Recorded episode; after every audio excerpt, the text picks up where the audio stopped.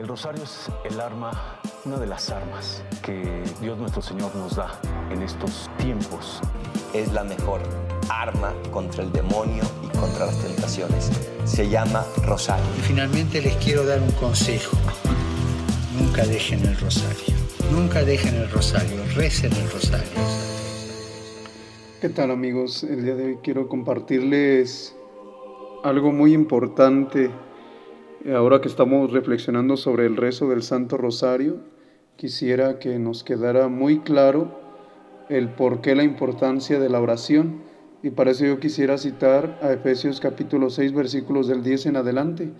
Y dice así, por lo demás fortalezcanse por medio del Señor de su fuerza poderosa, revístanse de las armas de Dios para poder resistir a las acechanzas del diablo porque nuestra lucha no va dirigida contra simples seres humanos, sino contra los principados, las potestades, los dominadores de este mundo tenebroso y los espíritus del mal que están en el aire. Y por eso tomen, las armas de Dios para que puedan resistir en el día funesto y manténganse firmes después de haber vencido todo. Es una lucha espiritual, nos dice San Pablo, contra los espíritus malignos que vagan por el mundo. Y cuando nuestro Señor estaba en la oración del huerto de los olivos, cuando regresó y encontró a los discípulos dormidos, les hace un reclamo, les dice, de modo que no pudieron orar conmigo ni siquiera una hora, velen y oren para que no caigan en tentación, porque el espíritu está pronto, pero la carne es débil.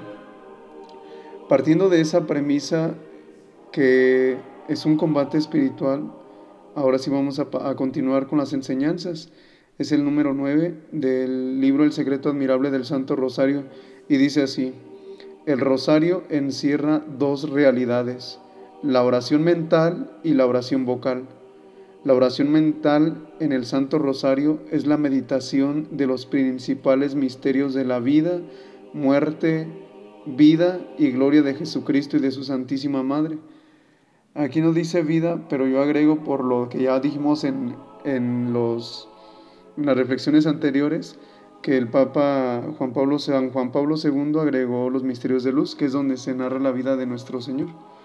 Bien, la oración mental, en esta parte es donde nos estamos, creo yo, equivocando mucho en la oración, porque pensamos que el rezo del rosario es solamente pronunciar de palabras, pero no conectamos con la mente. Incluso he conocido a personas que están rezando el rosario y mientras están hablando, están haciendo otras cosas eh, totalmente ajenas, es decir, su mente está pensando en otras cosas. Con esto no quiero decir que las actividades diarias nos pueden quitar la oración mental. Algunas sí, pero otras no, que lo seguiremos viendo. Pero considero que el dominio del pensamiento es un combate que debemos hacer Recordemos que los ángeles son intelecto puro, es decir, ellos lo que piensan es automáticamente lo que sucede. Y por lo tanto dicen algunos sacerdotes, eh, exorcistas, que el combate más fuerte contra el enemigo es en la mente. Y Teresa de Ávila, Santa Teresa de Ávila llegó a decir que por eso la, la mente unida a la imaginación es como una loca que se dispara en mil direcciones en cuanto tú decides orar. Por lo tanto, no pierdas de vista esto, que tu oración debe de ser unida con dos cosas, un binomio, vocal y mental. No lo olvides.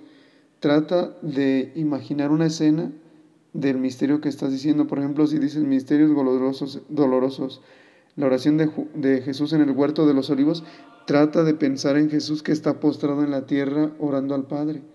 Trata de así estar con Él. Claro que es un combate, soy consciente de eso. Llegan mil distracciones, la mente se quiere disparar en mil direcciones. Sin embargo, ahí está la lucha. Y mientras estemos en combate, aunque nos distraigamos, tiene validez, tiene fuerza. Por lo tanto, no te desanimes.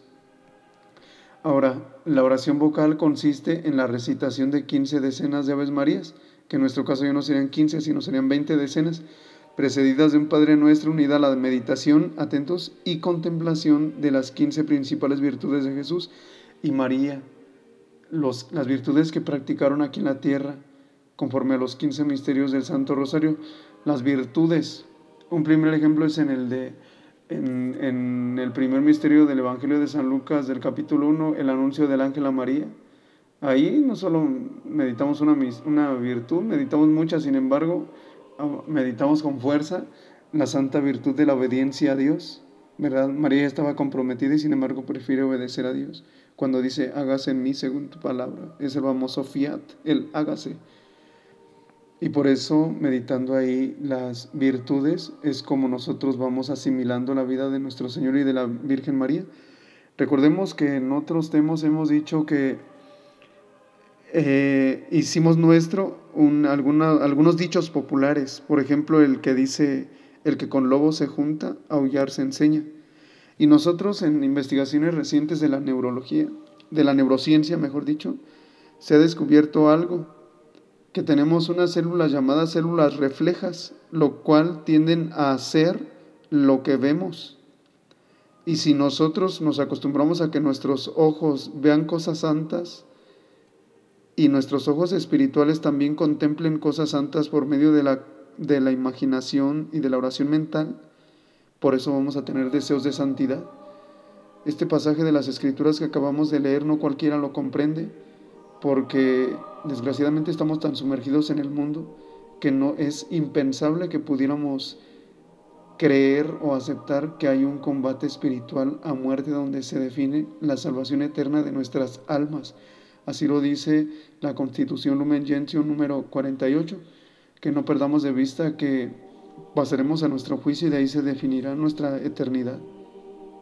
Y si nosotros nos descuidamos en eso, nos podemos apegar, refugiar, buscar solamente las cosas del mundo. Y cuando menos sentimos hacemos proyectos para la tierra, pero jamás hacemos proyectos de salvación. El último canon del derecho canónico también habla de eso, que no perdamos de vista que el código de derecho canónico lo que debe velar es al final de todo la salvación de las almas. En la primera parte, que consta de cinco decenas, se honran y consideran los cinco misterios de gozo. En la segunda, los dolorosos. En la eh, perdón, en la segunda, los luminosos para nuestro caso. En la tercera, los dolorosos. Y en la cuarta, los gloriosos. De este modo, el rosario constituye un conjunto sagrado de oración mental y vocal para honrar e imitar los misterios y virtudes de la vida, muerte, pasión, vida y gloria de Jesús y de María. Queridos amigos, esa es nuestra reflexión del día de hoy. Luchemos por orar el Santo Rosario conectando la mente y la voz. Que Dios los bendiga, paz y bien.